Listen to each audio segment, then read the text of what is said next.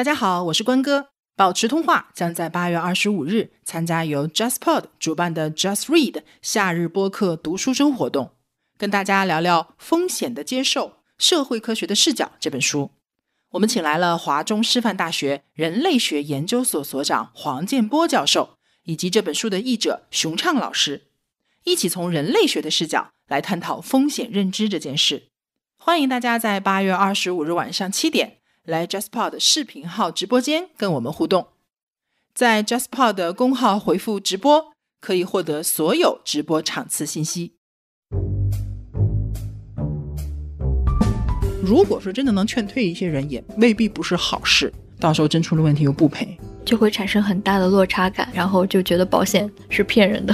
保险不骗人，骗人的永远是人。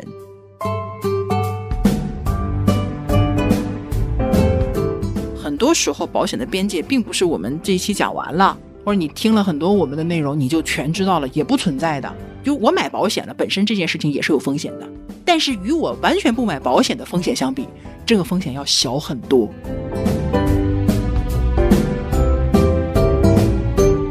一个正常的产品，它的标准在哪里？我能不能接受这个正常的标准？如果我能接受。我就去选一个合适我的，如果我不能接受，同时你付出与之匹配的一些代价就可以了。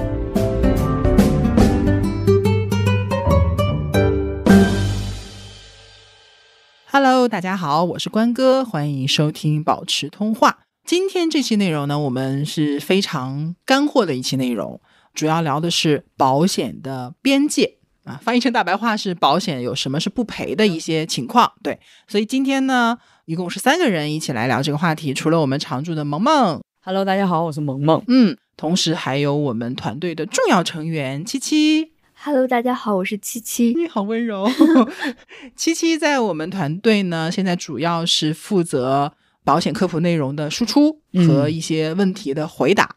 呃，如果你在我们的听友群里面的话，就会对他非常熟悉，因为每天都在回答非常专业的以及各种各样的一些问题。然后七七就是我把他拉过来参加这一期节目，是因为他虽然在保险行业的时间没有我那么长，但是他一直在一线，对吧？嗯，是的。嗯，你大概经手了多少个家庭的保险方案的配置？至少有几千个了。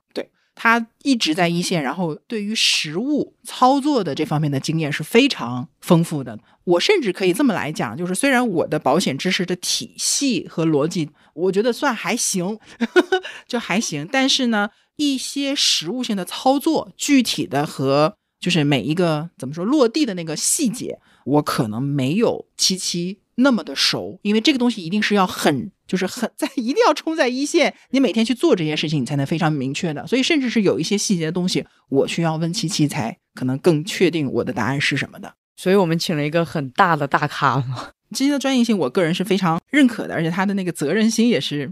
哎呀，不要笑，不要脸红。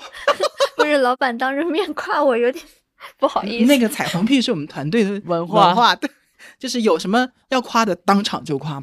其实你看刚才我讲的，就是首先我是承认我的个人能力和知识是有边界性的，对，就我不是什么都懂，即便是保险，我也不是什么都懂，我也有我的认知边界，所以我会请一些我认为在这个部分和领域比我更专业的人来一起来讨论这些问题。所以今天我们要讨论的，其实以同样的概念，就是保险产品它的保障本身也是有边界的。嗯，因为我们在这么长的时间和过程当中，其实遇到了很多的一些案例也好，提问也好，包括我们看到的一些保险行业的纠纷也好，它实际上是我们总结出来一个现象，就是很多人对于保险的预期。跟事实可能不太符合。跟事实就是它本来是什么样子，它的客观的一个状态是有区别或者有落差的。那么大家很多的失望，或者说对它的一些诟病，很多时候也是来自于此。我们就聊这个特别节目的时候也聊到过这一点。当然，很多人卖保险就容易犯一个毛病，呃，我只讲好的，嗯，然后我不讲它不好的，或者说呢，我只讲它赔什么，但是呢，它有哪些是不赔的，它的边界到底在哪里，就可能很容易就忽略掉了。有一些可能是讲了，但是大家可能也记不住，所以我们今天就想把保险到底在什么情况下是不赔的。当然，我们也不可能全部的一个细节一个细节的全列出来，而是我们要讲一些大的原则、纲领和一些背后的原理。然后呢，让大家了解到说啊，保险它在哪些情况下基本上它是不太能赔的。那么这种情况大家就不要抱期望。当然了，你说如果这些情况是你不能接受的，你觉得这些情况你不赔，我对你这个保险我可能觉得没有达到我的期望，那可能你就再观望一下。对。但是呢，对于很多呃已经比如说买了保险的，或者说我知道它有边界，但是我就想知道它更多的细节，说哪里不赔的人，那你听完这一期之后，你对保险的这个预期和期望，它会相对来讲，我觉得会更符合一下保险本身。对，是这样的一个目的吧。因为我前一段时间，哎，我给你们俩讲过的，就是我之前遇到过一个后台的提问，我印象特别特别深。就什么概念呢？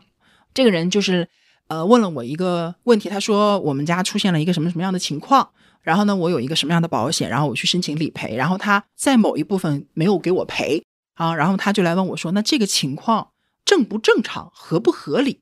他没有一上来就说，哎，你这个不赔，你保险骗人，他没有这么来讲，我就给他回答。大多数保险都不赔的一个道理在哪里？然后我跟他说，这个是一个正常现象，但你只要是看条款，只要是这么规定的，那他没赔也属于正常的。其实我也会下意识的会觉得说，哎，他是不是会觉得保险和他的预期不符？然后他又给我回答说，啊，那好的，我就是想知道这个事情正不正常。如果说是正常的、合理的，保险就是这个样子，那我接受这个结论。但如果它不是一个合理的，是保险公司刻意的去为难我，就不想给我赔。那我再去想办法，我去通过其他方式去解决，去保护我个人的利益啊！我当时印象特别深，就是我觉得这个人好理性，嗯，就是讲道理，你懂吧？他是讲道理的一个人，对。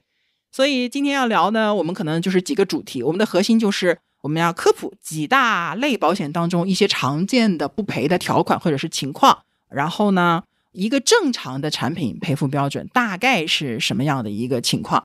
我先问一下，就是为什么保险产品都有边界呢？这么说吧，有边界就是它对立的，就是没有边界。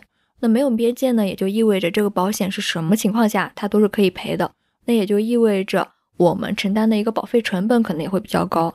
还有一个就是保险产品它毕竟也是一种工具，那所有的工具的话，肯定都会有它的一个边界性。就比如说我们买了一台电冰箱，我不可能说这个电冰箱还承担着一个洗衣机的一个作用。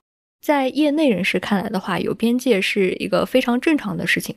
嗯，如果没有边界，想象一下，如果没有边界，成立公司也是一个有限责任公司，对吧？如果是它是一个无限责任公司的，就代表你成立这个公司的风险是很大的。如果一个保险它没有保障范围的规定，那可能对保险公司来说，你的风险也是无法预估的，所以价格也会很高嘛？可能根本就开发不出来，确定不了这些预估的因素，你最后就没有办法去设定它的费率。嗯。我觉得这个点应该是大众能接受的，这很简单道理嘛。但常见的问题就在于说，销售过程老是容易夸大这个作用。对，就是你知道常听到的就是，哎，你这个东西就什么都能管。所以有的时候并不是消费者的问题。对，嗯，对，就是这个问题。但我们还是有必要了解这个边界在哪里，对吧？那我替有些人问一下。就有没有什么办法能够快速的了解到这些边界，然后我就知道我买什么保险的时候，可能什么能赔，什么不能赔。所以其实我个人觉得是没有必要那么细的，就是我们只要大致的知道一个正常的，就是比如说像保障类型的险种，嗯，它正常的一个赔付标准分别是什么样子的，嗯，就是在这类险种底下，就是一个共性的问题，它是赔付不了的就可以。我觉得有点像什么呢？因为我不是去锻炼嘛，嗯，然后。我跟教练也讨论这个问题，比如，因为很多人都是减肥啊、健身呐，吃那种什么健身餐呐什么之类的。有些人是这样的，他会很准确的去掐那个卡路里，就我吃的今天这块鸡肉是多少卡路里，然后那个沙拉是多少卡路里，对，还拿个秤。就有些人能做到，我是怎么操作的呢？因为我也不是减肥吧，就我还是锻炼，然后教练会嘱咐你说，比如说你多吃点蛋白质啊什么的。我就觉得，哎，我大概知道哪个是优质蛋白质，然后大概的知道哪一些，比如说糖分比较高，我就别买了或者别吃了，大概就差不多了。但具体它的热量密度是高一点或低一点，好像也没那么重要。对，我不知道这个例子恰不恰当啊？就我给我的感觉就是这个样子的。我觉得就是对于健身教练来说的话，他可能有必要知道每一个食物的卡路里大概是在多少。他们不知道，这个是营养专家，可能我觉得没必要背这个东西。对，因为你要查也很容易，就反正就是一个工具嘛，你会用就行。哎，对你这句话说的好，对吧？你没有必要说这个工具是什么构成的，然后它能对应什么样的材质，没必要。就是你可能知道它大概只能用在。比如说，就你买个双面胶之类的，嗯你嗯，知道它只能粘纸，你总不能傻到拿它觉得它能粘墙壁就行了嘛。其实就是大概的大家知道，然后呢，具体要多细其实是个人的区别。嗯因为你上一次不是呃念了我们的一个读者来稿嘛，嗯，对，对，那就是高级玩家，他就抠得非常细，自己把条款抠得很细、很明白那种。但真的不是每个人都能做到这一点的。然后还常见的问题是什么呢？就是很多人会提前假设一些情况嗯啊，因为他可能要买一个重疾或者看一个医疗险，对吧？他就要假设一个情况，就是假设我得了什么什么病，然后能不能赔？我经常遇到，然后通常我听到这种问题，我会沉默两秒钟，然后我说你的这个情况还不够具体，，对，因为要非常具体的一个场景才可以。所以说是保险是实务性很强的一个学科。我觉得这里可以讲一下，就是如果有一个人告诉你，在这个实际情况没有发生的时候，就告诉你这个一定能赔，我可以告诉你哪种情况一定不能赔。嗯，但是一个负责任的保险行业的人，绝对不会告诉你说这个情况一定能赔，除非已经具体到这个案例是真实的，所有的该有的细节全都是确定的。就所有的报告、书面报告对，都是啥的都有。确定的。而且就算是核保，不是核保，应该是核赔本人都不能提前告诉你他一定是什么样的一个结果。我记得有一次跟那个何培给我们培训的时候，然后我就特别喜欢问一个肯定，就对到底能不能赔呢？这种情况到底能不能赔呢？然后最后何培老师被我问的都很烦。就是我考了这么多分，我到底能不能上清华？但是当年的录取分数线出来之前，你是没有人任何人能确定的。我觉得是这样的啊。首先呢，如果你想知道哪种情况大概率是能赔还是不能赔的，或者说我想买哪种保险，你得先了解自己到底你面临的或者说你害怕的是什么样的风险。有些人我可能担心的是得病的风险，对吧？那都是比较常见的。有一些具体的场景，比如说有一个新闻就会讲说有人猝死了，然后就会有一堆人来问有没有含猝死的意外险。哎，这个就是很明确的需求啊。虽然说猝死我们讲它其实本身不属于意外的范畴，但是你至少有一个具体的场景，对吧？然后才能决定说你这个保险产品能不能解决你的需求，然后再进一步去理解说这个产品哪些是赔的，哪些是不赔。比如说你去滑雪，那你肯定会担心说，我买的这个保险滑雪是不是能一定能赔赔的？因为它是个高危运动嘛，嗯，对吧？但是你说我买了一个意外险或者买了一个旅游意外险，它能不能赔高危运动？那就场景不明确了。你到底哪一种高危运动？你是跳伞还是潜水还是滑雪？你只有具体了你的场景或具体了你的需求，你才能对应的到这个条款当中去找，说它能不能赔或者在不在这个范围内。甚至有一些它规定的很明确，比如说潜水多少米以内我是赔的，对吧？跳伞也分的，高空的还是滑翔啊什么的，其实是很具体的。我觉得我们从几个方向来讲一下这个边界或者说不赔的点吧。啊，今天就是听完了之后，可能大家就不想买了，就是这个也不赔，那个也不赔。有有很多人就是一讲保险就说你们反正就是这个也不赔，那个也不赔。对，确实有很多不赔的地方，我们就一起来讲一讲。如果说真的能劝退一些人，也未必不是好事，总比你以为他能赔你这个情况，到时候真出了问题又不赔。就会产生很大的落差感，对然后就觉得保险是骗人的。保险不骗人，骗人的永远是人。好，所以这里面呢，我们也强调一个原则，就是大家要慎重追求赔付的最大化，嗯因为你很难在不确定的情况下，你去追求这个最大化。呃，我们重点是了解什么呢？就是大的方向和通行的标准。嗯就比如说这个标准不赔，是大家基本上都不赔的。你说我非要找一个能赔的，你可以去找，但是你就质疑这个现成的产品，它这样不合理，没有意义，没有必要特别死抠那个细节，除非是真的有事情发生了，我们再去抠那个细节。哎，你看这个地方就又能串联到我们之前那期理赔老师的那一部分了。我们老讲说把问题前置化，但是总有一些问题是无法前置化的。那么这些问题就需要在理赔过程当中有专业的人士去协助我们去处理这些问题，所以这是一个闭环，它都不是割裂的。好，我们进入到具体的内容啊。首先呢，这个分类我们从产品类型来分，比如说意外险啊，也是条款比较多，嗯也比较细节比较多的一个险种。意外险哪些是不赔的？肯定是不赔的。最简单的意外险保的是意外，所以疾病它肯定是不赔付的。比如说，比如说最近夏天嘛，嗯就很多人会发生，就是像新闻经常出现的热射病、对对对对对中暑，就很多人可能会觉得哎中暑到底能不能赔？萌萌知道中暑能不能赔吗？现场提问，不能，为什么？你居然知道？哎，你呢？他 他怀疑我。不是，我以为他会说，这段要加加进去。我们这个团队内部，我我真的以为他团队内部是有专业鄙视链的。没有，萌萌在我们的熏陶下，他现在专业度已经非常好了呢。对啊，百分之九十问题我都能答上来呢。对呢，不能中暑不能赔，为什么？嗯因为又不是意外。对，中暑属于疾病，对吧？对，因为并不是每个人都会中暑。就不是我意外中暑，他就是意外。你给我请，你请我喝奶茶，你这梗过不去。你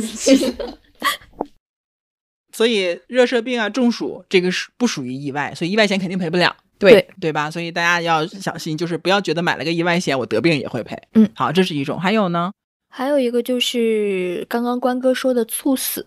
其实现在很奇怪，有些人看到意外险里面没有猝死赔付，会觉得这个意外险是有漏洞的。残缺的，对，其实本身猝死就是不属于意外，嗯猝死它是属于一种突发性的疾病身故，嗯，所以它本身就不是意外险可以赔付的一个范围，只是说现在产品竞争可能卷的太厉害了。内卷太严重了，所以把猝死给加上了。这件事情就完全是市场倒逼保险公司去推了一些，改变对，做了一些改变。其实现在很多意外险确实是含猝死的，越来越多了。怎么说呢？你不能说指望着我就靠一个含猝死的意外险去保我的猝死的责任，因为意外险当中的猝死它的规定其实是很明确的，有的规定必须二十四小时之内身故，有的必须规定七十二小时之内身故，我看到的最严格的一个标准是四小时内身故，其实是标准的猝死，是不是？对，那些都是放开的，又是卷的结果。是的。所以其实如果不满足的话，也不能算意外险的这个责任。所以其实如果你想保猝死的话，你其实就不应该重点就是聚焦在意外险险上面，去买定期寿险就可以。而且定期寿也很便宜啊。是我们之前讲定期寿就很便宜，其实年轻人最低一两百块钱就可以买到几十万保额呢。嗯，嗯，这是猝死，而且猝死还有一点，意外险的猝死保额很有限。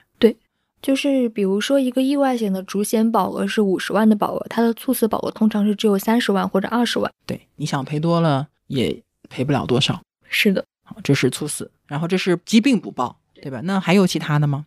还有的话，比如说像是场景，就是比如说像意外险发生的一个地点，具体的一个地点，这个是其实是那种场景的一些意外险。就是规定它事故发生的地点。嗯是的，，比如说像咱们旅游的时候买的那种旅游意外险，好了，它就是一个非常明确的一个就是意外险当中的一个就是小分类。小分类对，它并不是属于综合意外险，它是属于旅游意外险。嗯那只有你在旅游的这个期间内发生的意外，它才是给我们进行一个赔付的。那我们比如说还没有出门的时候，就是正常的在家里面的时候，还没有开始旅行的行程。对，那它就不赔付的。对我前两天还看到一个意外险的标注，我就非常明确啊，意外险就是旅游意外险也很多。嗯然后我拉的时候呢，就看到有那么几个意外险，在它的名字上就会打一个括号，标注什么呢？就是扩展本市范围。比如说我从北京到三亚旅游，正常来讲，如果你买旅游意外险的话，它是从你比如说上飞机或者到三亚开始计算。但是你说我从家里面打车去机场的过程当中出了车祸，你说这个算不算呢？哦，对不对？虽然是一个很窄很窄的一个部分，但是它毕竟有可能发生。嗯，好，正常来讲的话，其实它是不算的，对吧？因为正常的旅游意外险，它都是保的是你本市之外的那个部分啊，你到哪个地方写好，它有些意外险会要求你写好你去哪儿哪儿哪儿旅游，都给你写清楚的。那么像这种扩展，就是说，意思就是说，你只要买了旅游意外险，在我规定的这个保障时间之内，你即使是还没有出发或者刚回来，在本市出现的意外，它也是给你保的。哦，都已经细致成这样了。哎，也卷吧，因为互联网的这个保险，它最早就是从一些旅游意外、运动意外开始对兴起的，对，所以它反而是非常细致的一个险种，对吧？这是地点，对吧？对，嗯还有时间，就比如说像我们刚刚讲到的旅行意外险，嗯，它在投保的时候就可以选择这个保障的天数，比如说一天、两天。从哪天开始？嗯对，那如果说不在这个时间的范围之内，它也是不赔付的。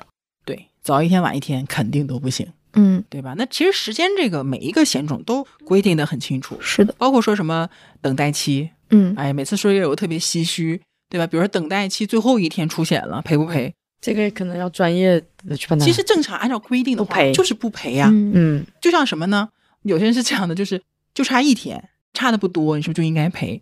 我想说，那差一分清华也不会录取，或者说你五十九点五分，它也不是及格，嗯，对吧？就标准这个东西，但是话是这么讲，实操的但对实操的时候，我没有人给你做保证，但是我们遇到实操的话，也一定是想办法有空间争取。去争取或者再去个案沟通。但你说大而化之的去讲，一定可以怎么怎么样，肯定是不可能的。是的，意外险还有什么要了解的这种边界的东西？还有就是刚刚不是还是讲到时间嘛？就嗯除了等待期以外，还有就是生效时间也比较重要，因为并不是所有的意外险我在投保之后的下一秒就可以生效。对对对对，这个很重要，这个大家一定要关注，这里是重点划重点。嗯有些保险的生效期可能是，比如说第二天或者是三天之后，对，也有那种七天之后才生效的。对吧？都有，所以大家在投保的时候一定要关注这个保险是从哪天生效的，尤其是我们在就是续一些或者说重新投保一些一年期的短期险的时候，有一些就要提前去规划一下这个时间，对，要不然的话中间可能会有。断个一两天。我记得我们之前前两年还写过一篇文章，就是怎么样去把这几天找一些小产品连上去。这个、当然这个玩意儿就是寸劲儿，你知道吧？但是当人多的时候，总会有小概率事件发生。其实生效日期这个问题，我亲身经历过一个就是事情。当时是一个妈妈给她的宝宝买了一份意外险，意外险买过之后的下午，这个小朋友就因为摔伤，然后去了医院。但是还没生效，对，结果是肯定赔付不了的。但是那个妈妈就不太能理解，我都买过你的保险了，为什么不还能给我没进系？统呢。我的反应是，哎呀，有人肯定会说，你看你不买保险，可能就不会摔了。你思维也是很清晰。这个叫什么呢？这个是就是把时间顺序理解成了一个因果关系，嗯这是逻辑上常见的一个误区。但是还是希望说，嗯小朋友们不要受伤吧。做妈妈的就看不得这件事情嗯，啊。这个是时间生效时间很重要。好，对然后还有像意外险的话，因为意外险除了说意外身故赔付以外，它还有一个意外伤残的赔付。这个很特别，对这是意外险里面比较特别的一类责任。对，但并不是所有的意外险都有，所以这个其实也是选择意外险的一个就是重要的如果标准重要的标准，对就要看一下它带不带意外伤残的一个赔付。对，如果不带，建议还是换一个吧。是的，因为像意外伤残的话，就是分成一到十级嘛，对就是它的伤残等级是不同的。其实它是有一个非常客观的一个就人身伤残等级的一个有分，一个表，对哎分类分分的很细。非常细。我觉得我们可以把那个表附一下。嗯可以，对，就是它细到缺了一个指头是几级，嗯然后缺了整个手是几级。这个关哥每次之前都提醒我们多次了。大家可以去听一下，就顺带听一下意外险那一期的内容，嗯也讲得很细。而且伤残等级这个，我觉得很重要，在于这个责任是其他任何一个险种替代不了的。对，啊，你意外险很多的责任都是跟其他的一些险种有重叠的地方，比如说嗯医疗、身故，对吧？那都是其他险种可能也能也能赔付的，嗯但伤残真的是没有。是的，这个伤残等级它的规定和我们主观感受有非常大的差距。前两天不是有一个社会事件嘛？对，嗯社会事件那有受伤群众，嗯然后受伤群众可能就被打得很惨，是然后我们就会从主观的感受上觉得他受了很严重的伤，嗯重伤，对重伤，但是呢，可能他的判定结果，当然那个判定结果不是保险的伤残等级，而是法律上就是伤害这种罪名相关的那个伤害等级，它可能就是轻伤，嗯，就感觉好像，包括我自己都会觉得从情感上其实是很难接受的，对都，打成这个样子了，怎么还能是轻伤呢？但是实际上呢，就是保险的这个，其实它也跟我们的主观不完全一致的。就比如说，你可能觉得这个事儿或者这个伤残已经挺严重的了，或者说我都遭了这么多罪了。对你比如说我断了十根肋骨，太严重了。就十根肋骨，你想断了，一定是很痛苦的。嗯，你恢复和休息的时间，做手术都很麻烦。四根肋骨就是十级伤残了。你看四得四根才能十级伤残，对，那也很痛了都不。行，十级是最最最低低的，一级是最高的。断了三根肋骨，我都连十级伤残都算不上。所以这个东西，你说它高还是低，完全是一个主观感受。没错，对，所以大家如果说你对这个感受不是很明确，你还是看一眼，就是有一些客观的标准，它就是这么定的对，啊。它定肯定也有背后它的一些道理所在，也是专业机构去定的。那它确实不以我们个人的主观感受为转移，说我觉得严重就严重，他的明显没有我痛苦，为什么他的伤残等级比我高，对吧？所以说这个部分很重要，也是一个经常会出现认知落差、预期偏差的一个。这个就像我们之前聊重疾的时候，不是也讲到过有有一个案例嘛？就是我有个朋友，然后他是保险经纪人嘛，然后他就已经严重到住院了。然后他的其他朋友就调侃他说：“哎，你这次生病都住院住那么久了，然后看起来也很严重，肯定赔很多吧？对你买的重疾赔你了吗？”然后我那朋友就一脸懵说：“啊，我这个不是重疾啊。”嗯，因为可能恢复还是 OK 的，它只是一个就是需要住院的病，但是呢，不到重疾那个标标准。对对，所以这伤残等级差不多就是这些了。嗯，这是大的一个范围。当然，其实还有很多更细的东西。对，这是我们从产品类型的边界来讲。首先是意外险，然后第二个啊，第二个部分也是问题比较多的，就是重疾险。那这个重疾定义标准，其实你是怎么理解的呢？你有没有遇到过说？跟你抱怨说这个标准有问题，或者明明我觉得我可以赔付重疾了，但是可能只赔了个中症啊什么之类的，有很多。其实大家对于重疾的定义标准的话，就像关哥刚刚说的，就是主观感受其实跟这种客观的标准它是有非常大的一个落差的。最让我印象深刻的一个案例就是，当时对方问我痔疮手术算不算重症，他可能也是随口问的吧，真的很认真。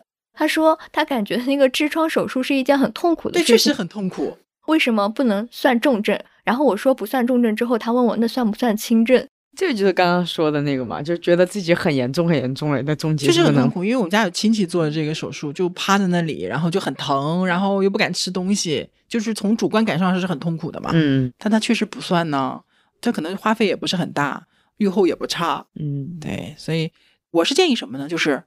如果你觉得自己没有大概的认知，最简单的就是你打开百度，或者你随便拉拿出你的一款重疾的保单，或者你到网上找一个互联网的这种重疾产品，你把它的保险责任电子版打开，它都会对所有的重症、中症、轻症会有非常明确的一个罗列。哎，这个地方又要讲到上次那个概念了哈，反复的讲，因为还是有很多人没听过，就是重症的特点它是罗列的，只有一二三四五六七八九十一直到一百。每一种标准是什么，都给你规定的清清楚楚的，只有这些才算是重症，然后其他的都不叫重症。那么与之对应的呢是医疗险，特别是百万医疗险，那个叫做归纳，嗯，就是只要不在免责条款里面的，然后我也没有明确的给你除责的，那剩下的只要超过免赔额的，我甭管你是什么病都能报销，叫什么归纳？它只是划了一个范围。举个例子的话，就是比如说还是考试啊。班里面每个人考不同的分数，那什么叫列举呢？就是考了八十分、八十一分、八十三分、八十五分的同学站出来，确定你就是这个分数。你只要不是这个分数，你就不要站出来，对吧？这是罗列。然后归纳是什么呢？好，八十一分到八十五分的同学，或者说八十一分到九十分的同学，你过来，你只要在这个范围内没有被圈出去，或者老换一个讲法更准确一点，八十分以下的同学别过来，八十分以上的同学都过来。嗯，这个是范围，所以这个是两类不同的这个保险的这个规定。所以重疾这块呢，你只要知道你你想知道什么是重疾，你只要去把那个规定的那个标准定义，你大概看一遍你就知道。其实它比医疗险要更好理解，就是哪些赔付，我只要看条款我就知道哪些疾病是赔付的，非常的清楚。对，哎，没办法，就因为保险公司也必须为自己的风险负责。这是重疾的定义标准。实际上，现在还有中症，就没有重症那么重，对吧？然后还有轻症，这个大家都可以一起去看一下。既不符合轻症，也不符合中症，也不符合重症的，那它就不在重疾险的这个赔付范围内了。等会儿我我这里插一句，就作为一个小白，我想问一下，就是你们能解释一下什么叫重症、轻症、中症？就是听起来字面我都懂，但是就是专业来说，就是可以给我一个比较明晰的。简单的解释一下，简单解就我，比如说我在买重疾的时候，其实我也看到很多这样子的条款，但我不知道我要一个个去看它的条款里面写的，就是什么是中症，什么是重症，什么是轻症嘛？还是有一个大概的范围可以让大家了解一下？就有点像广式茶点里面什么特点、大点、小点。作为一个假广东人或者在广东成长的人，我能懂，但是北方人可能理解不 了。它其实就是不同的类别给你规定到了不同的那个严重程度。但只有比如说我买的是三十万重疾的话，就只有我到重症我才可以一次性拿到三十万的赔付。但中症、轻症它都是有有一个百分比的比例的。你说的不是特别的严谨，因为重症也不一定就是百分百，三十万赔付，也可能是百分之一百五、一百六、一百对八，，具体看保险责任。就只会多不会少呗。是的，也不一定，说不定第二次可能是百分之八十，嗯，具体看条款就好了。对，具体是多少，这个就每个产品大差不差，反正会有明确的、很明确的规定的。嗯，是这样，就一开始只有重症，而且一开始只有二十五种，而且是行业规定的，行业规定的啊，保险公司自己不能随便瞎来。就只能比这多，不能比这少。这二十五种是必须有的啊，标准也是规定好的。然后去年一月三十一号之后就改了，扩展了，对，扩展到了二十八加三嗯，啊，这个加三是三种轻症，轻症因为最开始只有重症的标准。然后重症之后呢，因为有些人说啊，你只有这几种是重症，我稍微不够了，我就得不到赔付，对吗？所以保险公司就又多了一个责任。你看，又迎合市场了，也不是说听不到市场的声音，一直在创新，一直在改变，又有了轻症。轻症呢，你像我最早买的保险，很多年前买的保险只有四种轻症，嗯，现在轻症都好几十种，是的，对吧？那轻症就是你没有到重症的那个标准，但是我也可以给你赔，但是赔可能是赔个百分之三十、四十，最多的时候有五十、六十。目前就是在新规出来之前，我接触到最多的其实就是百分之四十五。四十五啊，四十五已经将近一半了，对吧？但是它的严重程度肯定连一半都没有呢。嗯，这是有轻症，在重症和轻症之间又夹了，又多了一个，前，对，不是不是，多了个中症，就是比轻症要严重，但是又没有重症那么严重。我严重了一点儿，但是我就可以多赔一点儿。后来又又创了一个叫前症的东西。什么是前症？前症就是比轻症还要轻微的，就是它达不到重大疾病的那个标准。其实我们不管说是轻症还是中症，它都是属于重大疾病。它是在重大疾病的基础上是扩展的，嗯，是扩展的，就是它那些病都能和重大疾病当中的一个病例能对应上。明白了。所以保险就是也要每年都更新一下，多看。如也果不是说更新吧，你也不可能每年去换一张保单，不现实了。这个地方就涉及到，我觉得我们要另起一摊儿，又聊一个话题，就是产品越来越好了。嗯我，买完了之后，发现又有更好的产品，我要不要退保的问题？嗯，你又在给自己挖坑了。挖吧，我又不是只挖了这一个坑，都会填上的，都会填上的。所以这个是重疾的标准啊，标准。那么对于边界来讲，就是说重疾险它不是什么都赔，它是只有几种呃很多种啊，一百多种特定的这个疾病会赔。那大家去看一下特定的疾病，你不用去背，或者你也不用去了解那个标准到底什么意思，你大概看一下，你就不会问出痔疮是不是重症的这些这一类的问题，因为差距太大了。嗯是对，好，这是标准的问题。那还有呢？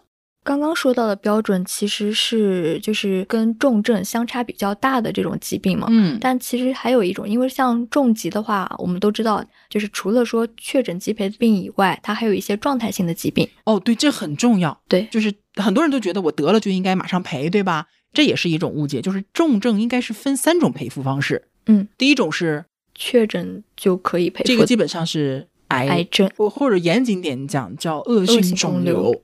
就是做过手术之后拿到组织病理学的那个病理结果，确嗯诊为恶性肿瘤的这是一种确诊的。第二种是状态。就比如说最经典的那个脑中风，嗯后遗症，是的，严重脑中风后遗症。很关键啊。脑中风不是重症，脑中风后遗症才是重症，这样。因为脑中风差别太大了。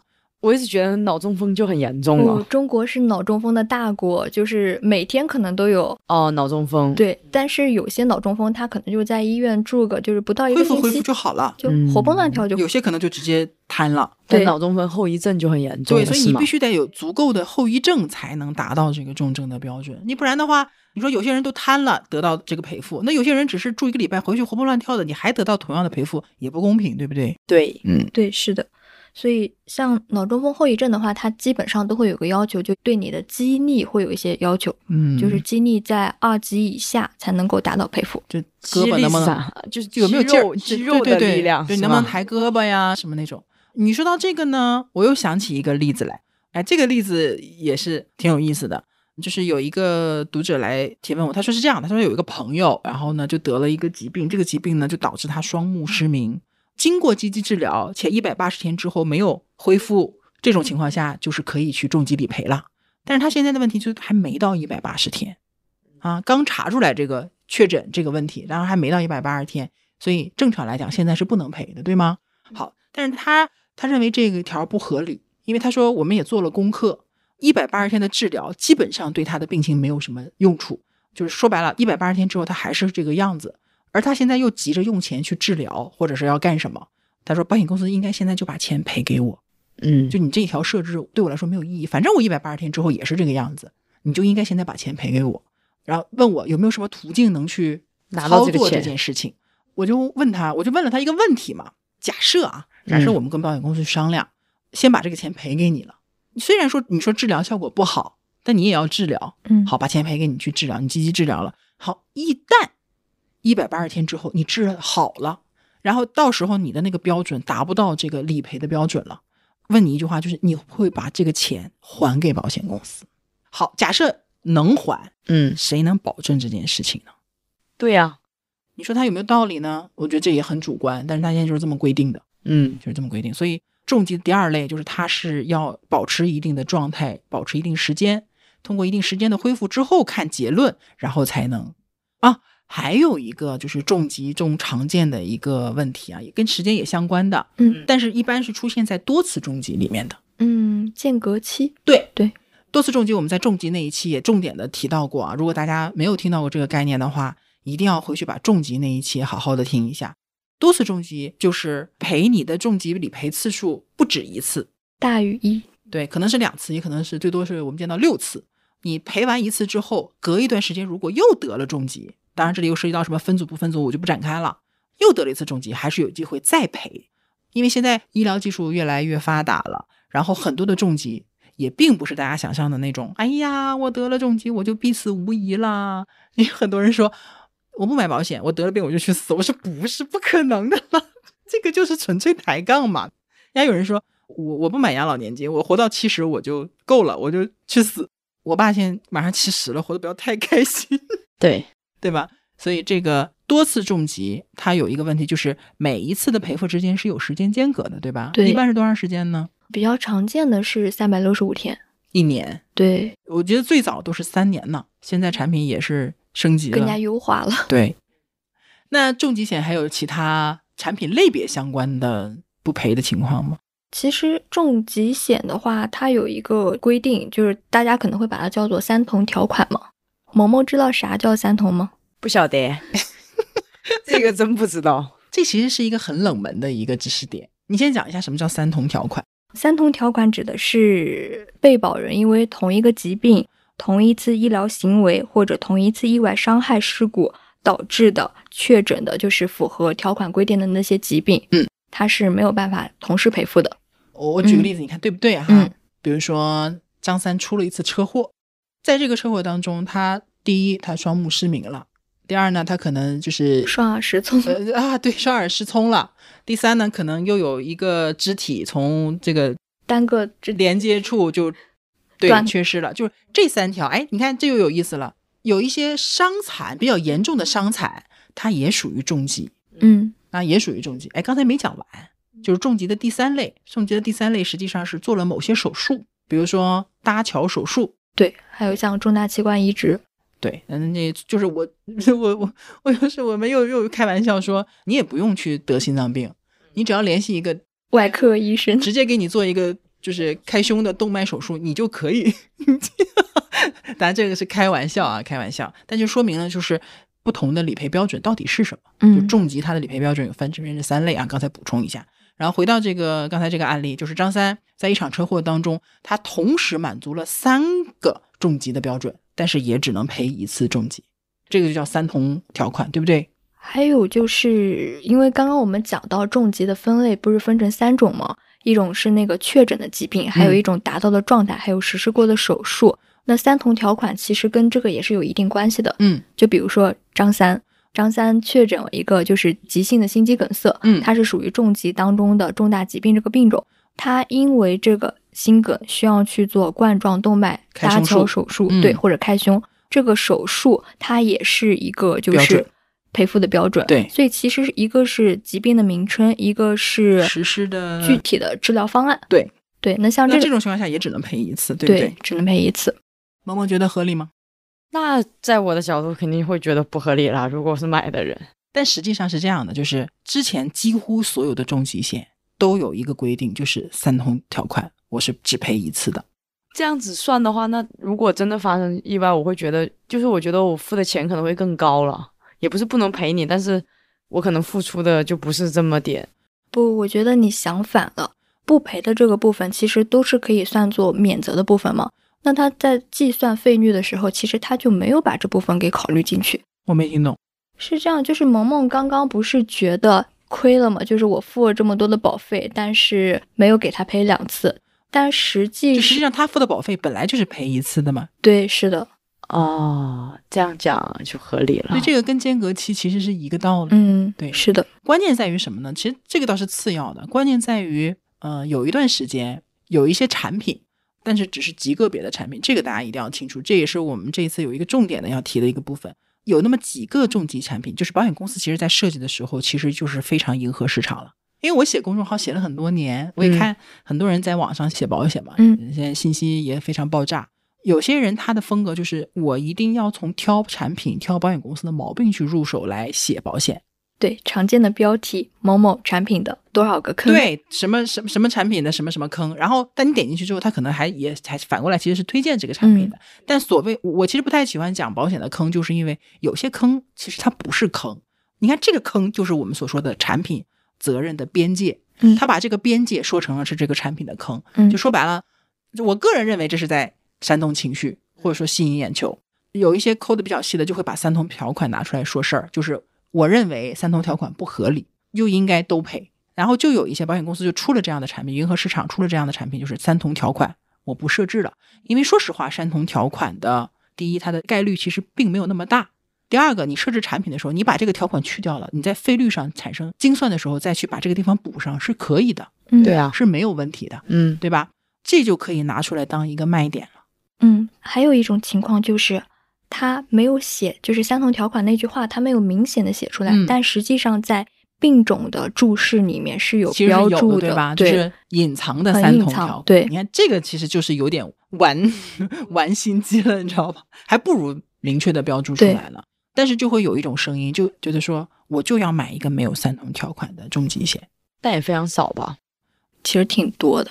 就像关哥讲的，就是有人在就是还是有人在带这个嗯带这个风气嘛。那这最近好很多了，对吧？嗯因为其实这个条款正常的对于就是产品设计来讲，它就是一个普适性的条款我觉得。是因为大家发现了，基本上所有的条款上都有这句话。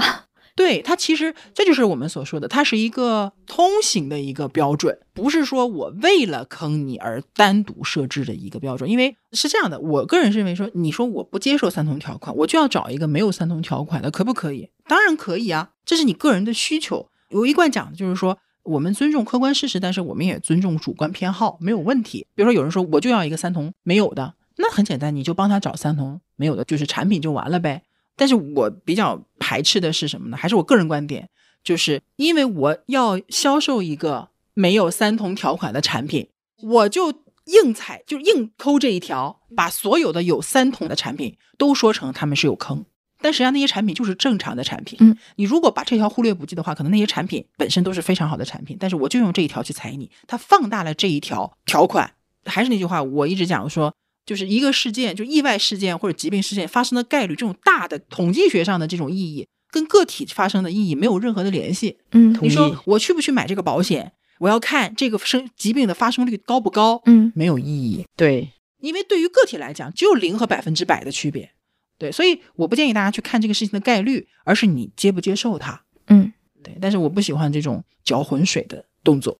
其实有很多点都是这个样子的，就是，哎呀，这个地方说多了可能会觉得 暴露太多行业信息。不是暴露行业信息，就是好像搞得我们好像很清高或者怎么样那种的，对吧？有而且有些人会觉得我们是为保险就是洗白或者说话什么之类的。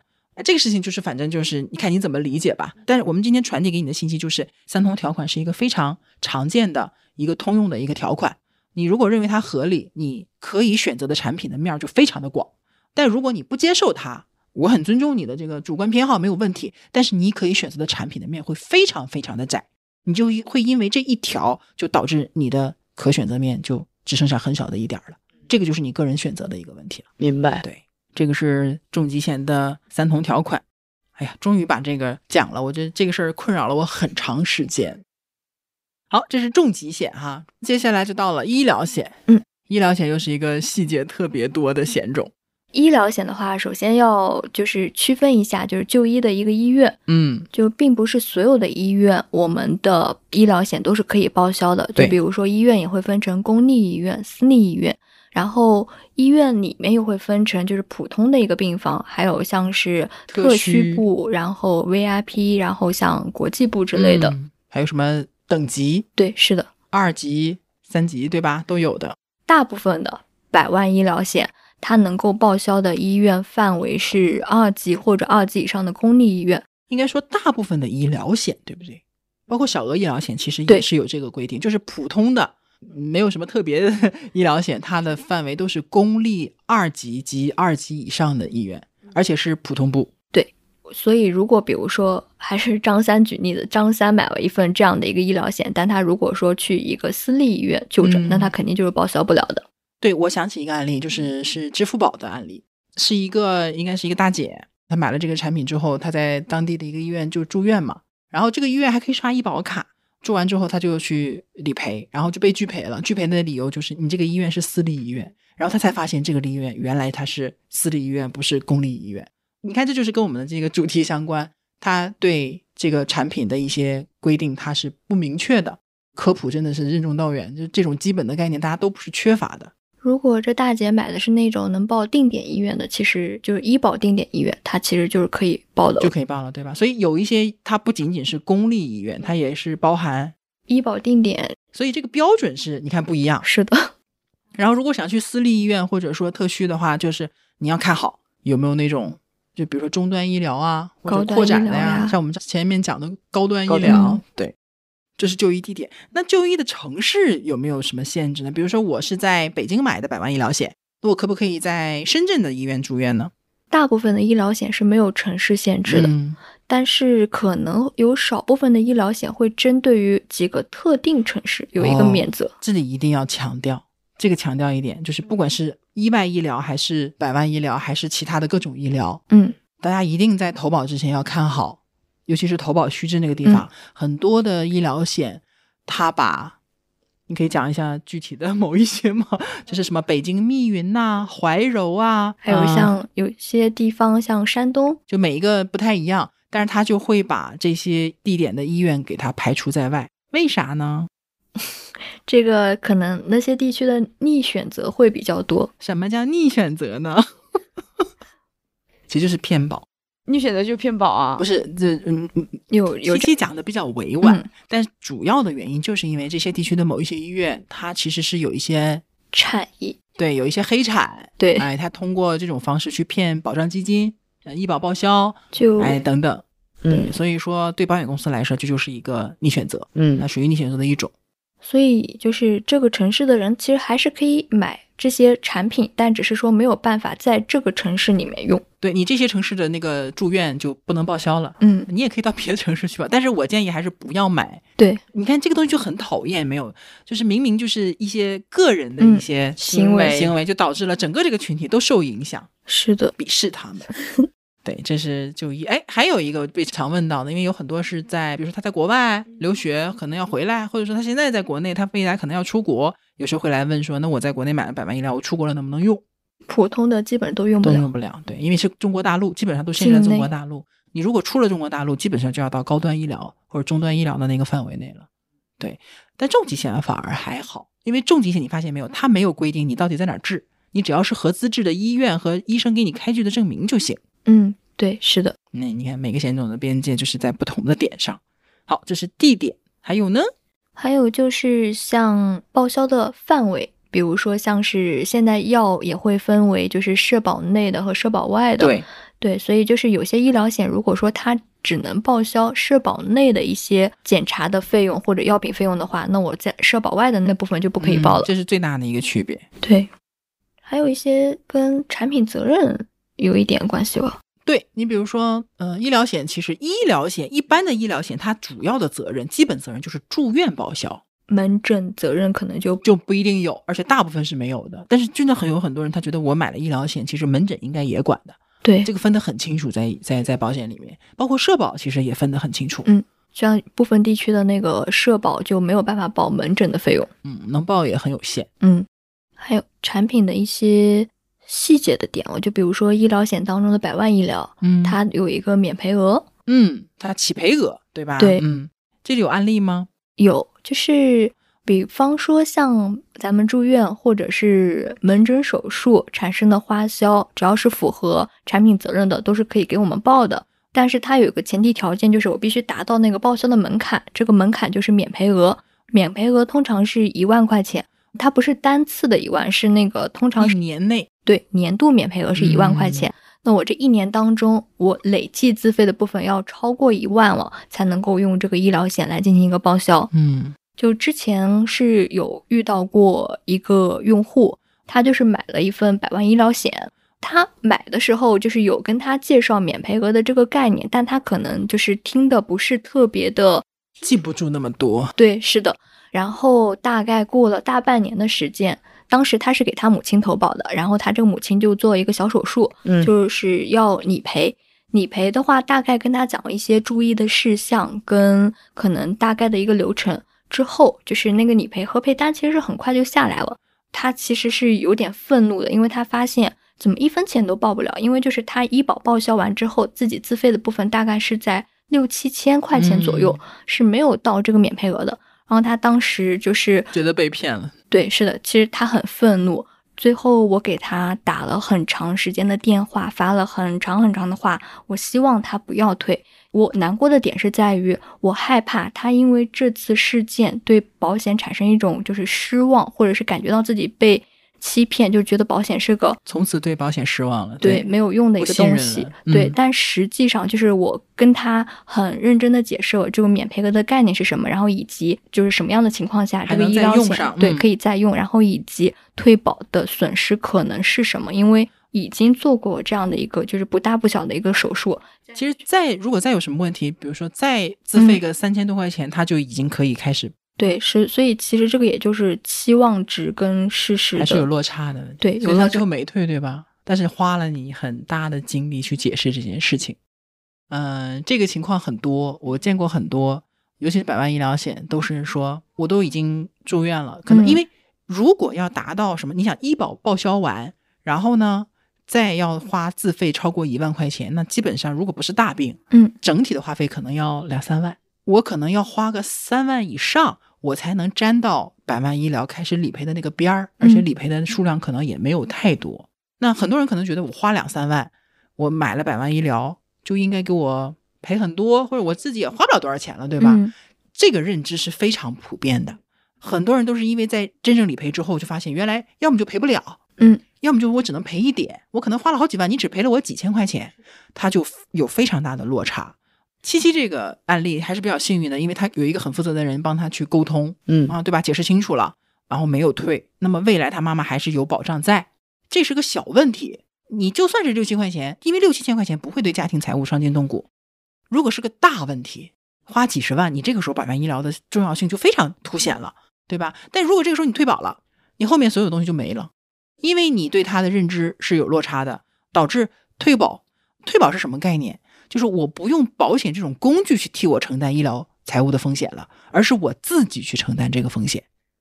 听明白是怎么回事了，对，吧？就是你人生的风险又变成自担了。对，又变成自担了。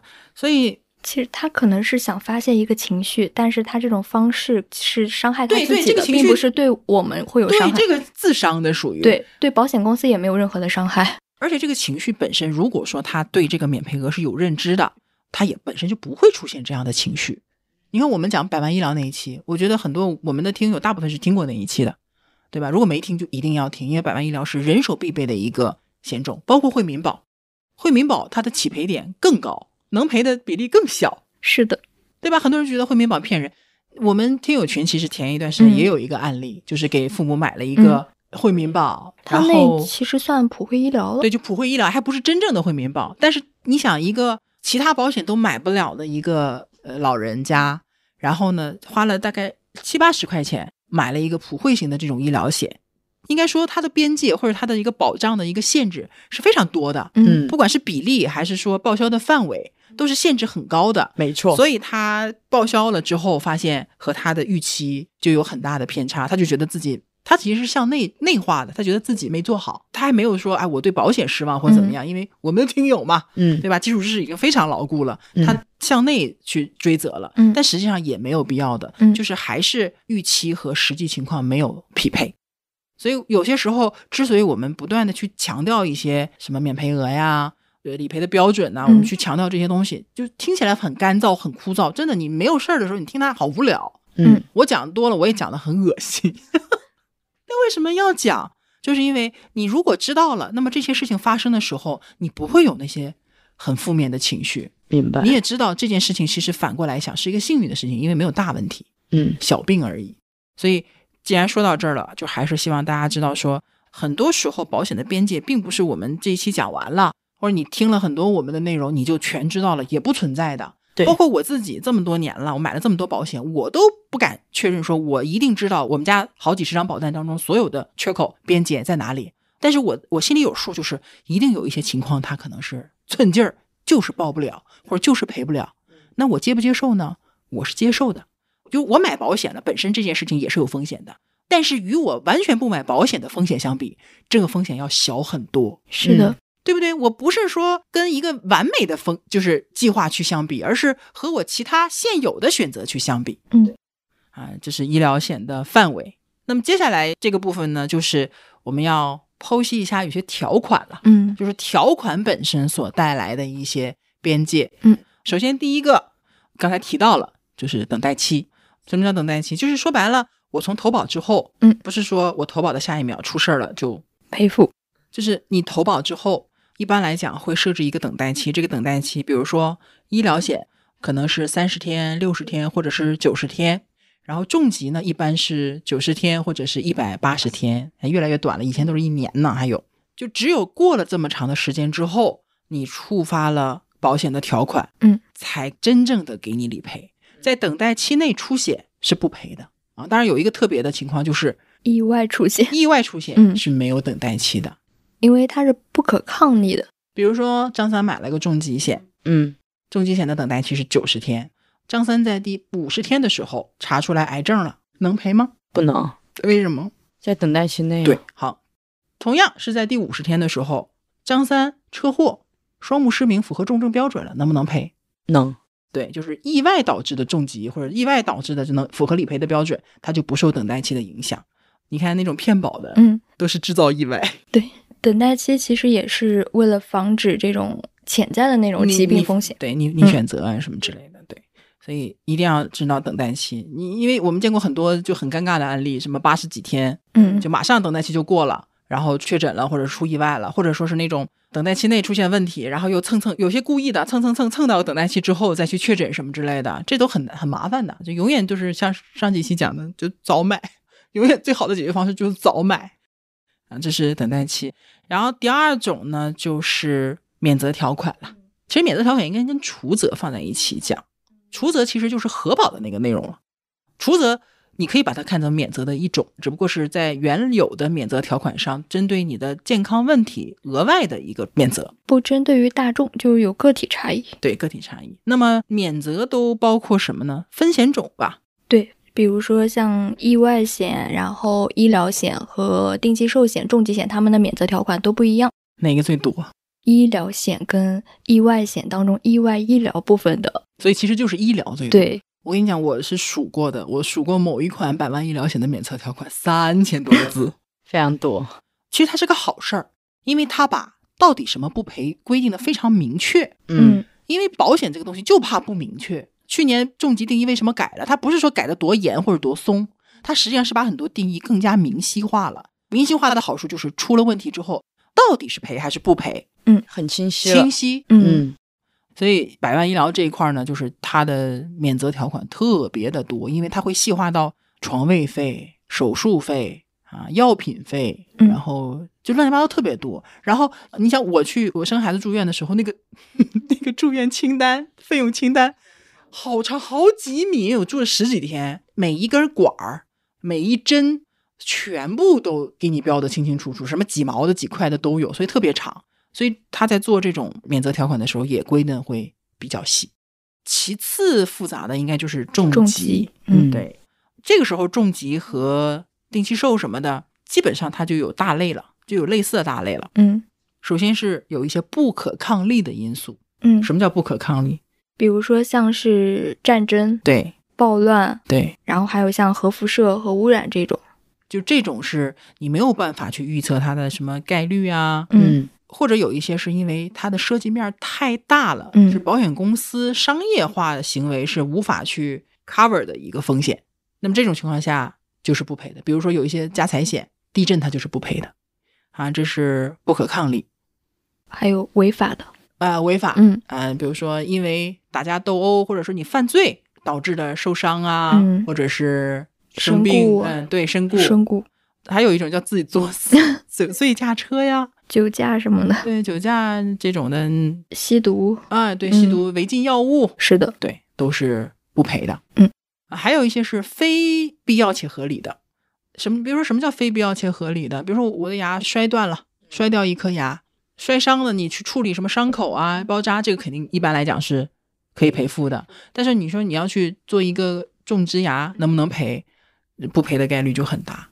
哎，就好像像医疗险当中，比如说乳腺癌，如果说我是做切除切乳手术，我是赔的；但如果我要做那种义乳，呃，义乳或者是隆胸什么之类的那种的，就不赔。不赔。对，对，你看人的需求其实还是分几种层次的。嗯嗯，这是非必要合理的哈。然后，呃，还有一些呢是大家提出过的问题啊，比如说同一个疾病，我们讲重疾的时候讲脑中风后遗症，对吧？嗯脑中风后遗症有一个特点，它在重症、中症、轻症里面它都存在。嗯，是的，哎，好，那有一个问题了，我得了脑中风，我是符合了轻症的标准，有这个可能吧？嗯好，我被赔付了，但是呢，可能没没恢复好，过了一段时间我又变重了，达到了中症的标准，也有可能再过一段时间我又达到了重症的标准。那这种情况下，我能不能先赔个轻症，再赔个中症，再赔个重症？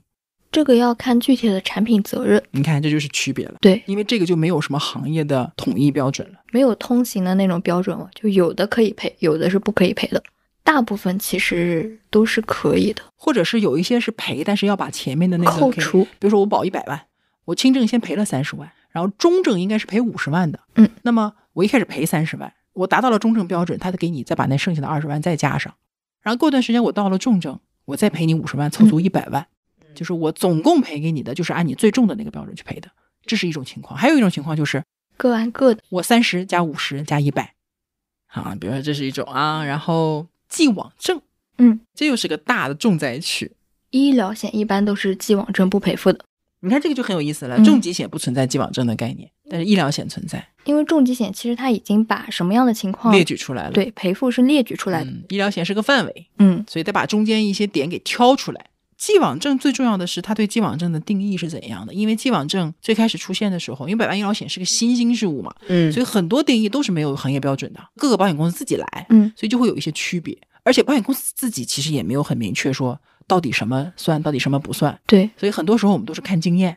是的，它的那个定义其实是偏主观的，它没有一个客观判断的一个标准，现在就改掉了。有嗯标准，就是银保监会做很多标准，就是规定好这些东西的，逐步完善的。对，逐步完善的，但还是会有区别，所以大家也可以去看一下你的百万医疗险既往症的规定。但是既往症不赔，这是也是大家要了解的，就不要觉得说我通过了你的健康告知，我买的是标准体，然后我就所有的嗯问题我可能都要理赔了，就是因为很多百万医疗险的健康告知，甚至是重疾险的健康告知，它的询问其实都是有也是有范围的，也不是无限告知。那么他有些时候问的时候，问你过去的手术或者医疗过程，嗯，他有一个时间限制，问你过去两年有没有进行过手术或怎么样。有一些不那么严重的一些手术，可能就不在他的询问范围内，既不体现在你的健康告知当中，也不影响你的核保结论。但是不代表你过去做过手术的这件事情对你的报销或者说理赔就没有影响了。比如说一个简单的胃溃疡或者一个什么切阑尾的手术，那你说过了很多年有没有复发或者说再次让你手术的一个可能性是有的对，啊？在住院了对吧？好，过了十几年突然又复发了或者什么样的，那么这种情况下，这个算不算你的既往症呢？这个这个就看具体的规定了。对啊，那假设他是算既往症的，他也不会赔你的。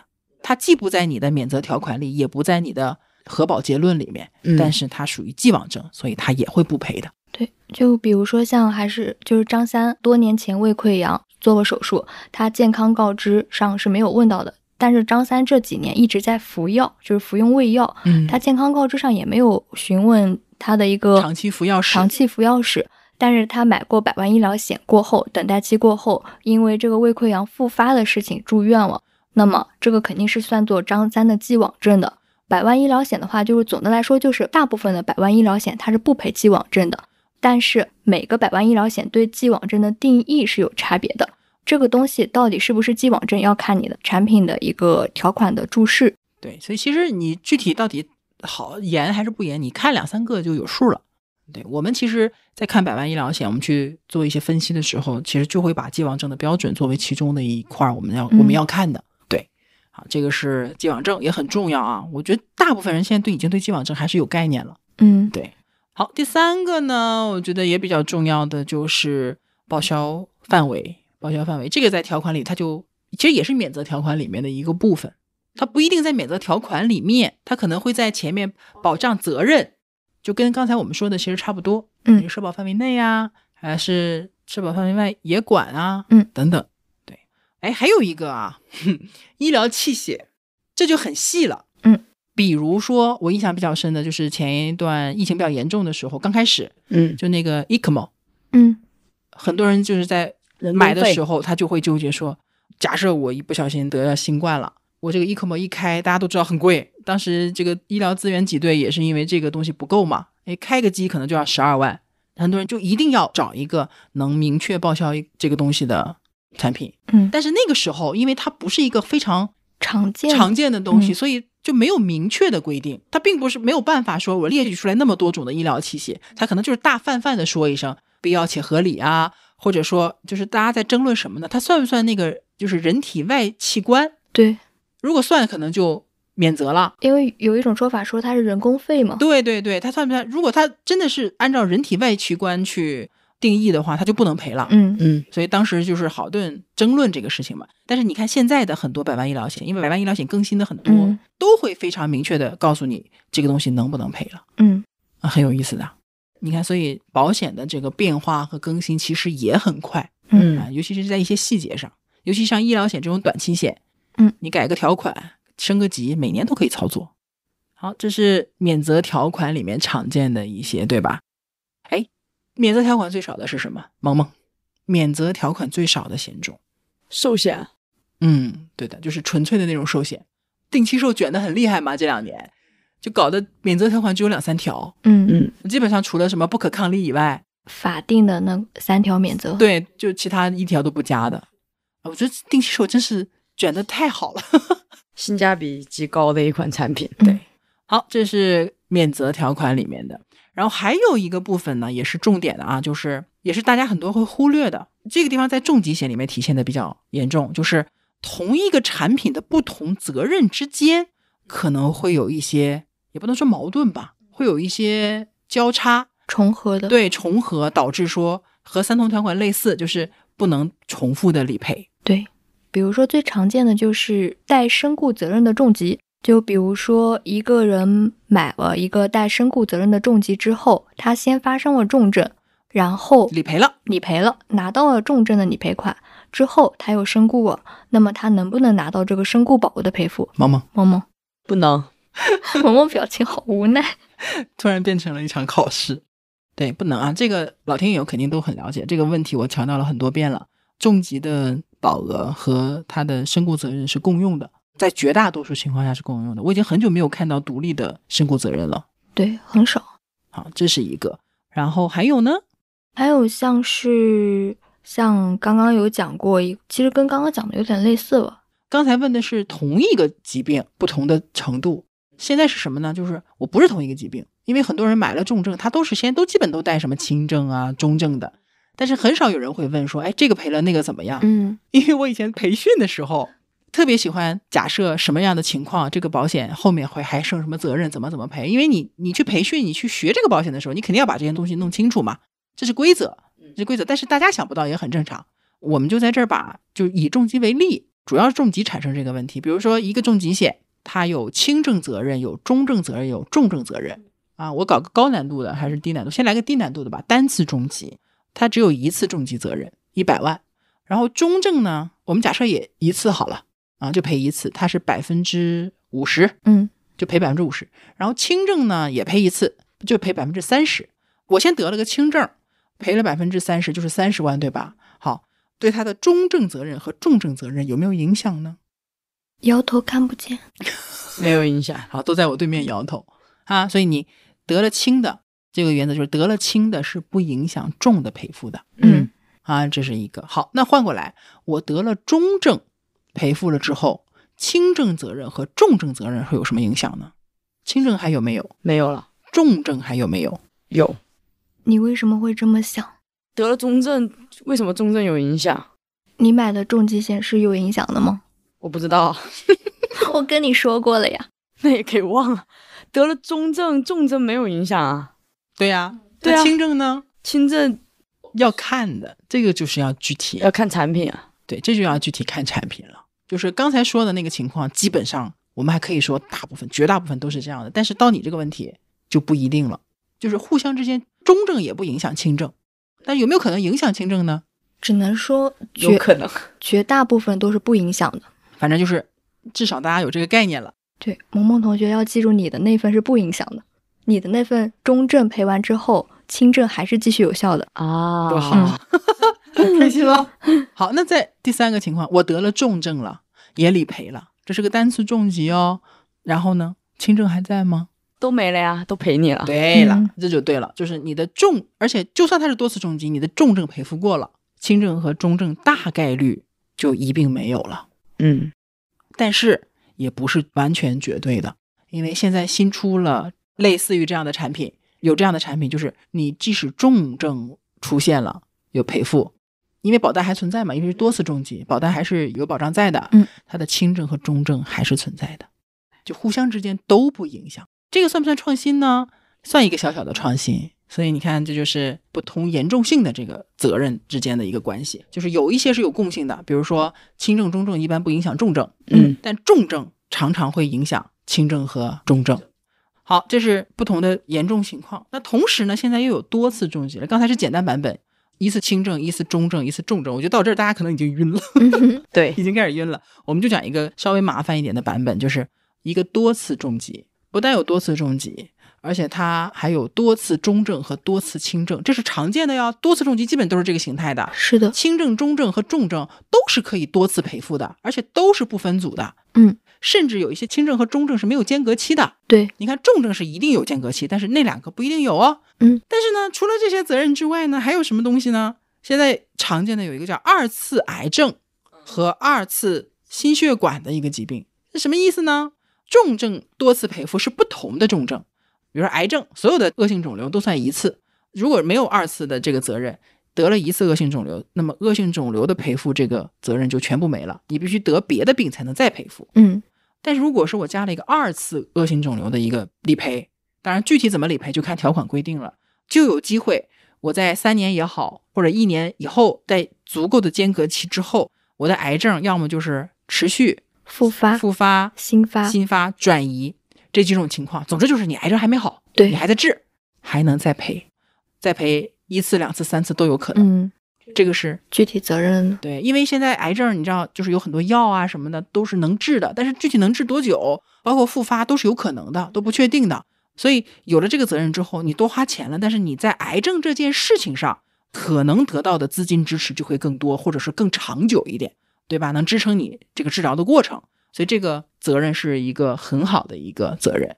同样的，心血管疾病也有类似的，嗯只不过就是它可能是列举了几种心血管的疾病，因为好多种，比如什么脑中风也算，对心梗也算，因为心血管疾病也容易复发的。比如说你第一次搭桥的人，可能有百分之多少的概率，你可能就要第二次再搭桥，呃，不不不，搭桥就是支架。那么这种情况下呢，二次心血管疾病也是，你在这个疾病的范围内，你隔了一段时间又得了其中的一种，也可以再次赔付。因为心血管疾病其实它有遗传因素在，有很多家族的，就是爸爸有，孩子可能就也会有。你我们那个朋友不就是吗？他家里人就是都比较胖，嗯心血管都不好，他就觉得自己肯定将来心血管也不好，他就特别想要这种心血管能够多次赔付的东西。那这种情况下就麻烦了，哎，我先得个什么病，后得个什么病，嗯对吧？然后哪个责任存在，哪个责任不存在，我就不展开讲了，因为嗯可能很复杂。但是是这样的，就是也没有必要把这个东西弄得那么清楚。但是你一定要了解一个原则，就是这些责任之间，它有可能是你赔付了一个责任之后，可能有一些东西就随之也没了，它是可能是共用某一个保额的啊。但是你说我就想知道怎么回事儿，那你可以假设一些情况，我们再来具体分析。不然的话，我一一列举的话，这一期就没完了，对吧？你有这个大概的概念就可以了啊。这就是同一个产品的不同责任之间可能互相会有一些影响嗯啊。这个是条款，还有其他的吗？嗯，其他的话像条款类型的差不多了，我觉得差不多了。就大块儿基本上就是这些了，肯定还有，但是可能就是一些细节的。所以你看，其实还是道理上和原则上，就是呃，无非就是对某些边界做了一个规定，嗯，以及说，不管是为了公平起见，还是为了保险公司风险费率的考虑，它会对某一些特殊情况做一些很明确的规定，就是可能会连带着某些责任的一些消失。对，那这些是客观存在的一些条款，或者说保险产品本身的内容。那么主观上大家能不能接受，这个就是看你自己的判断。